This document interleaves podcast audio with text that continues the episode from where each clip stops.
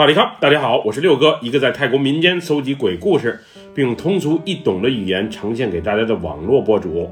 今天的故事来自一位泰国北柳府朋友的分享，他的名字叫做《妈妈的洗脚水》。接下来就让我们一起进入到这个故事当中。我的名字叫奴，泰语里啊就是老鼠的意思。这件事儿发生在三年前，当时我还在北柳府的拉差纳卡林皇家大学读大二。我学的是农业专业，每逢假期的时候，有许多短期实践工作可以参加，基本就是深入乡下，帮助农民解决农耕方面的问题。虽然没有工资，但是管吃管住也挺有意思，所以我经常参加。那会儿我有一个师哥对我挺照顾，他的名字叫做岛，泰语里啊就是乌龟的意思。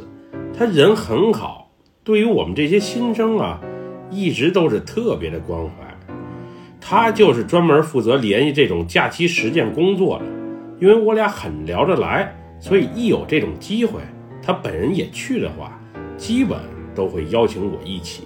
记得有一天我们刚刚结束期末考试，岛哥的一个电话打给了我，问我有个去苏林府的短期实践工作，想不想参加？四男四女一起，不仅管吃管住，而且啊，当地还有补助。那时我单身，一听有妹子一同前往，立马就答应了岛哥的邀请。从我们北柳府到苏林府啊，大约是三百六十九公里的距离左右，直接走三五九号公路就好。因为当地政府派了一趟小巴来接我们八个人，所以在路途上啊一点也不累。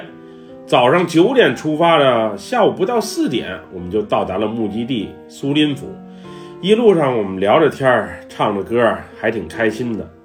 我们一行八人，除干哥带着女朋友外，其余的都是单身男女，包括岛哥。我原本对这次出行能解决自己的单身问题还挺期待，不过见过那些妹子的时候，我才发现，她们要不是太阳刚了，要不就是颜值实在有限。我深深怀疑岛哥当时是为了拉人头，所以把我给骗过来了。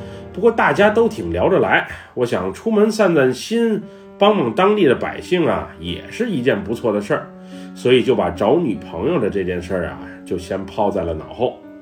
我们到达苏林府的乡下后，虽然这里离城区有点远，不过自然风光还是挺不错的。当地的一个大户人家招待了我们。他家的院子特别的大，里面有多个独栋的小别墅。虽然内部装饰啊简陋一些，不过配套设施齐全，除了没有空调是一大遗憾。当时他给我们分配在两栋不同的别墅里，每个别墅可以住四个人。说是别墅，你可别想得太豪华，就是农村那种二层小楼。一楼是简易的客厅、卫生间，厨房在后面。二楼则是两个卧室，虽然屋里没有空调，但乡下的夜里啊，小风阵阵，格外的舒服。即使不开空调，也不觉得热。因为干哥是带着女友来的，所以他和女友住一屋，我和岛哥则住在另外一屋，也就是我们四个人住在一栋小别墅里，而另外三个女生则和一个男生住在另外一栋别墅里。至于他们怎么分配屋子，我就不知道了。毕竟人生地不熟，有个男生陪女生在一起啊，也更安全。其实我更想陪那三个妹子住在一起。虽然妹子没有中意的，不过我也不介意发生点什么。不过岛哥在这儿，我不好意思开口，也只是想想罢了。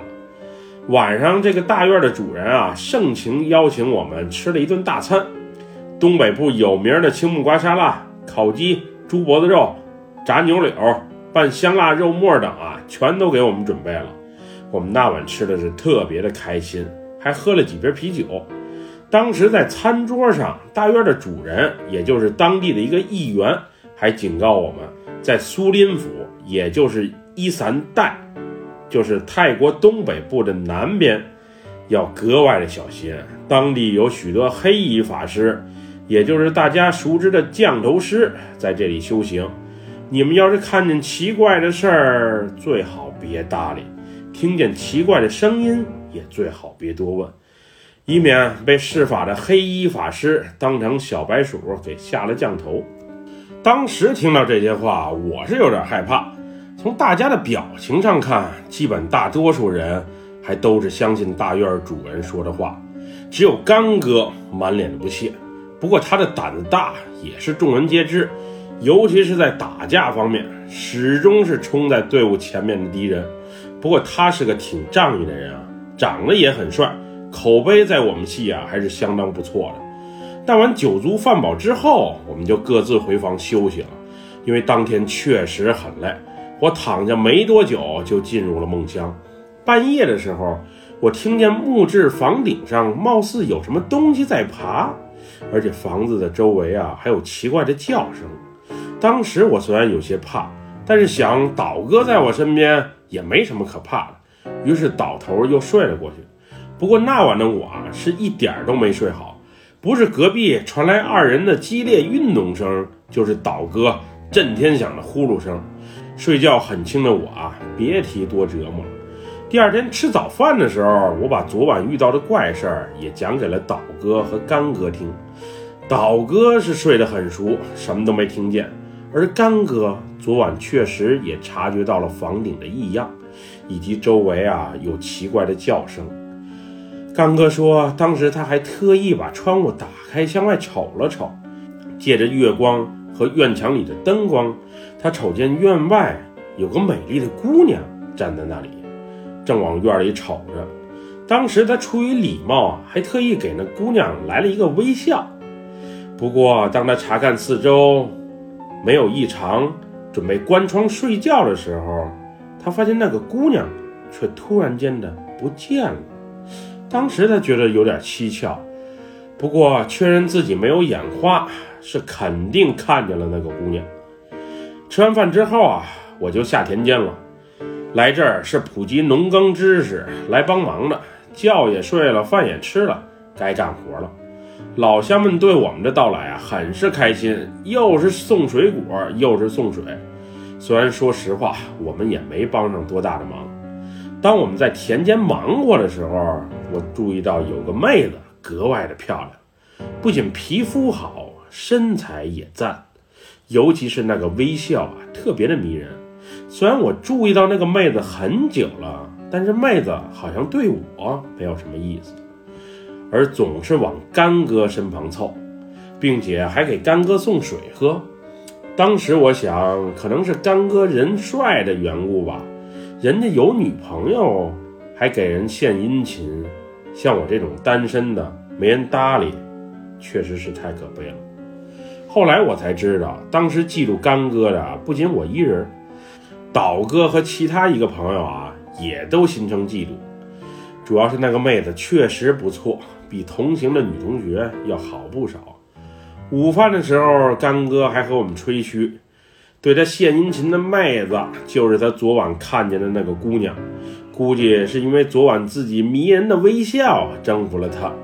导致那个妹子今天啊，对干哥是如此的热情。干哥胆子也大，女朋友就在身旁，还这么说话。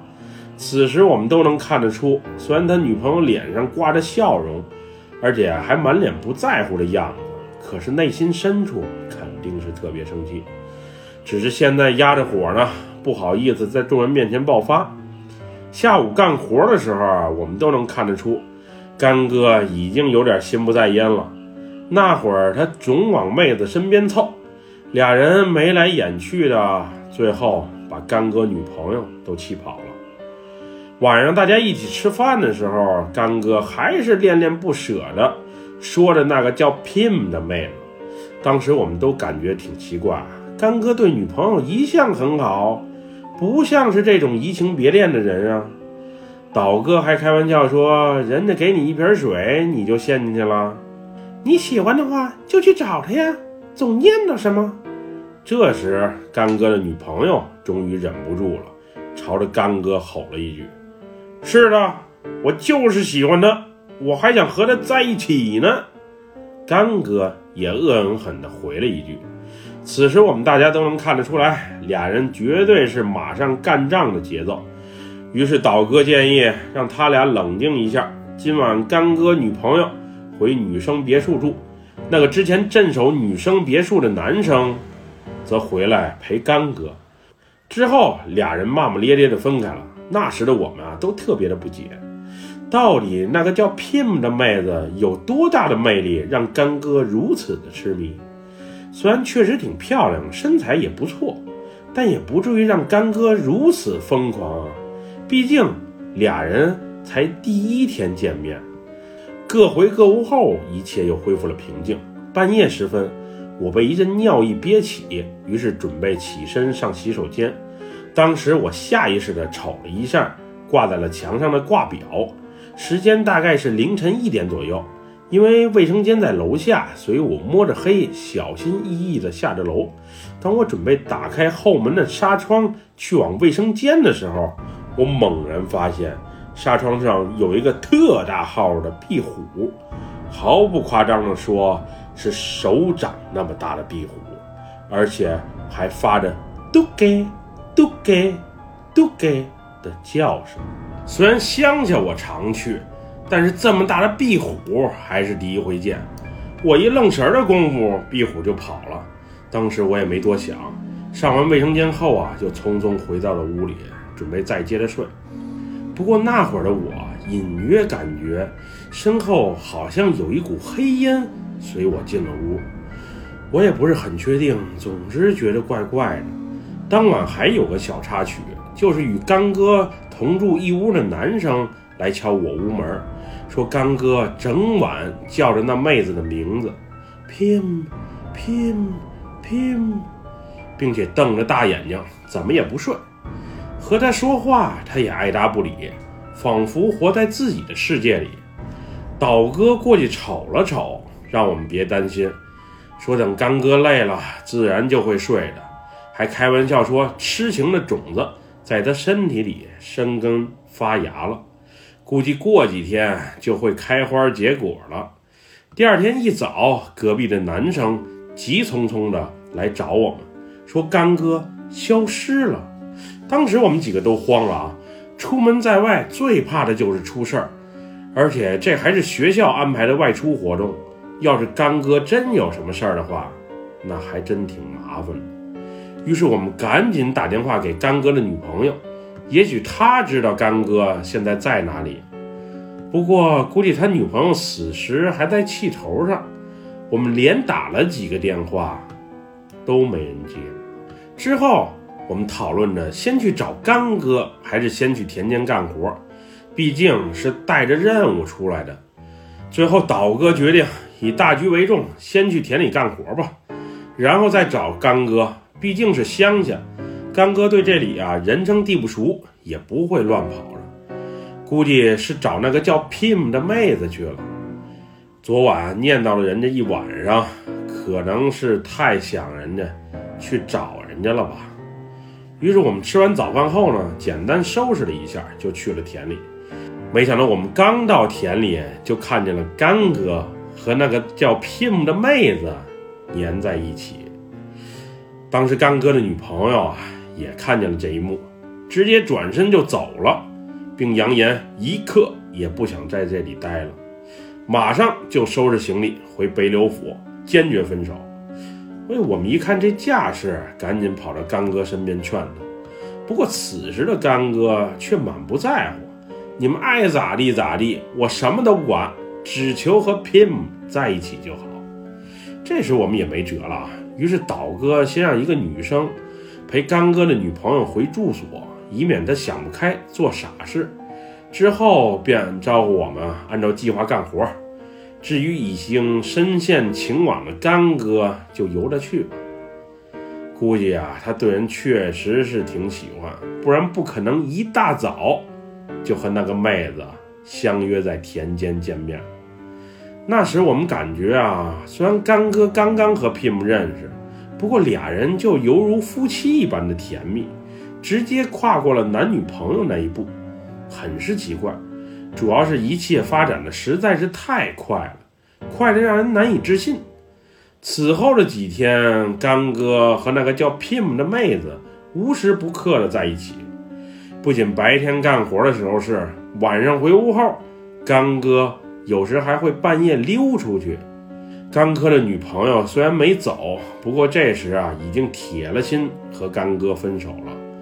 毕竟这时的干哥啊，不仅心灵上出轨了，身体上可能也已经出轨了。他女朋友对他是不闻不问，一切的一切都已经不关心了。我们虽然仅仅在苏林府待了五天，但我能明显感觉到干哥是瘦了，而且面庞还有些发黑。并且手指头的指尖部位还有点发青，不过那会儿我也不敢确定，干哥到底这几天是干活累着了，还是得什么病了。总之看他是有点怪怪的。五天的时间一晃就过了，在回北柳府的那天，干哥迟迟不想收拾行李，并想在这儿啊多住几天。那时我们都知道，干哥是不想与 Pim 分开。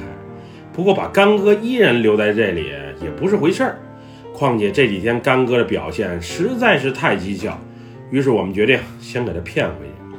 岛哥让干哥先回去，然后请父母也来苏林一趟。如果一切没问题的话，就让父母当面提亲，这样不就是能永远和 Pim 在一起了吗？干哥一听结婚，眼神顿时亮了，于是也认可了岛哥的建议。不过他也告诉大家，自己会很快回来的，不会让 Pim 一人等得太久。在回去的路上，干哥和我们谁也不说话，就是一直念叨着那妹子的名字。原本来的时候大家都挺开心，不过遇到这事儿，在回程的车上，大家谁也不想多说一句话，因为干哥和他女朋友都在车上，当时的气氛啊，别提多尴尬了。回去的时候，我们让小八先给干哥送回去，主要是他神神叨叨的，我们觉得有必要和他家人交代一下发生了什么比较好。在历经六个小时的车程之后，我们终于回到了北柳府。因为干哥的家就在城里，所以我们先给他送回家。车停在他家门口的时候，干哥还痴痴的在车上念叨着 Pim 的名字，Pim，Pim。我真是好想你啊！当时他也不急着下车，是我率先敲了敲门，摁响了他家的门铃。不一会儿，干哥的老妈从屋里走了出来。因为平时我也常去干哥家玩，所以和他的家人也算是熟悉。我把这几天发生的事儿啊，先给他老妈简单的讲了一下。他老妈当时先是一愣，然后就去车上叫他的儿子下车。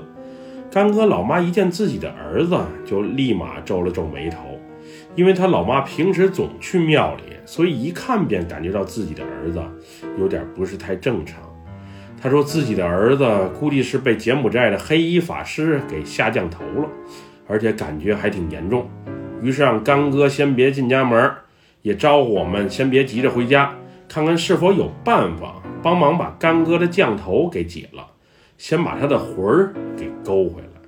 干哥老妈平时经常和朋友相约结伴修行，所以多多少少也会做一些法事。反正我是一点不懂，就在旁边静静的瞅着。他老妈先是念着经文，然后呢，在干哥的脑门上贴了一道符咒。过了一会儿，干哥他妈好像感觉不管用。于是又回家取出了大大小小的多个佛牌，挂在了干哥的脖子上。此时，干哥身体里的恶灵仿佛很抗拒，于是控制着干哥的身体啊，试图挣脱我们的束缚。不得不说，当时我们三个大小伙子费了很大的劲儿，才把干哥给按住。虽然干哥比之前瘦了不少，不过力气还是蛮大的。看着干哥苍白的面庞，此时我感觉干哥仿佛已经不是一个正常的人了，而是一个还在呼吸的死人。不过阿姨的法力好像也不够，无论怎么试，干哥除了发出几声奇怪的叫声，身体和精神状态还是老样子。这时，干哥的老妈很是伤心，一边流着眼泪，一边深情地瞅向自己的儿子。我能看得出，他妈还是很爱他的，并且也很想把他从死神的边缘给抢过来。就在大家无能为力的时候，岛哥突然说了一句：“我记得古时候有人中邪了，用父母的洗脚水可以解降头。”也不知道是不是真的。众人一听倒哥的话，连连点头。反正现在也没有招了，要不然就试试吧。于是干哥的老妈赶紧回屋拿了一个盆，然后倒上了些温水，并且放了些茉莉花瓣在里面。此时的干哥挣脱是更加的强烈了。倒哥让我们无论如何也先给他摁住，千万不能让他跑了。干哥老妈把脚放进盆里之后，干哥的女朋友拿出随身的一条毛巾，然后蘸着洗脚水。给干哥擦拭着身体、面庞。此时，干哥的女朋友啊也不计前嫌了，毕竟俩人的爱才是真爱。干哥的反常，估计都是因为被人下降头才引起的。光擦身子和脸啊，仿佛作用不大。于是倒哥让我们找个水杯，盛些洗脚水给干哥灌下。当时我虽然有些反胃，不过还是按照倒哥的吩咐啊做了下去。虽然干哥此时一百个不愿意，但是架不住我们的强灌，最后一杯、两杯、三四杯，被我们强行灌下了不少洗脚水。喝下老妈洗脚水的干哥，没多久就开始面目狰狞起来，然后哇的一下吐了起来。此时我们看见干哥吐的是一滩滩的黑水。而且还散发着恶臭，更让人震惊的是，在黑水里竟然还有两个小钉子，一个是三厘米长、生了锈的钉子，另一个则是同样大小，但是缠着头发的钉子。这时的我们啊，都有些糊涂，这钉子是何时被干哥吞下去的呀？怎么还能从嘴里吐出来？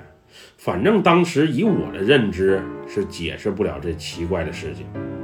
之后倒哥一看这招挺管用，于是招呼我们赶紧把剩下的洗脚水也让干哥喝下去，能灌多少就是多少。于是干哥吐了再喝，喝了再吐。若干个回合之后，干哥狰狞的表情平稳了许多，然后一下就昏了下去。后来我们就各自回家了。只留下干哥的女朋友继续照顾他。大约过了两天之后，我给干哥的女朋友打电话，询问干哥的情况。那会儿的干哥据说已经恢复了正常，虽然还是挺瘦，但是气色好了许多。当时我也没敢问他是否还念叨着那个叫 Pim 的妹子，主要是怕他女朋友啊生气。后来据我所知，干哥和他女朋友重归于好。大学毕业后呢，俩人也就迅速结了婚，并且还生了一个可爱的男孩。至于我，现在还单着，人长得也不丑，身材也挺壮。至于为什么就没有女人缘儿，我也不清楚。通过这件事儿之后啊，我越发体会到父母啊对子女的爱是无私的。那盆充满爱的洗脚水都如此的有魔力。我们真应该珍惜与父母在一起的美好时光。估计我回头也喝喝父母的洗脚水，没准单身多年的魔咒也能被破解吧。不过我也就是想想，但是试一试的勇气还真没有。至于那个叫 Pim 的妹子，她到底是谁，又是如何迷住了干哥，那就不得而知了。干哥没有主动提起，我也就没好意思问。总之，这事儿是挺蹊跷的。本期故事就和大家分享到这里。喜欢六哥故事的朋友，别忘了给六哥点赞和关注啊！咱们下期节目再见，我们俩，拜拜，萨瓦迪卡。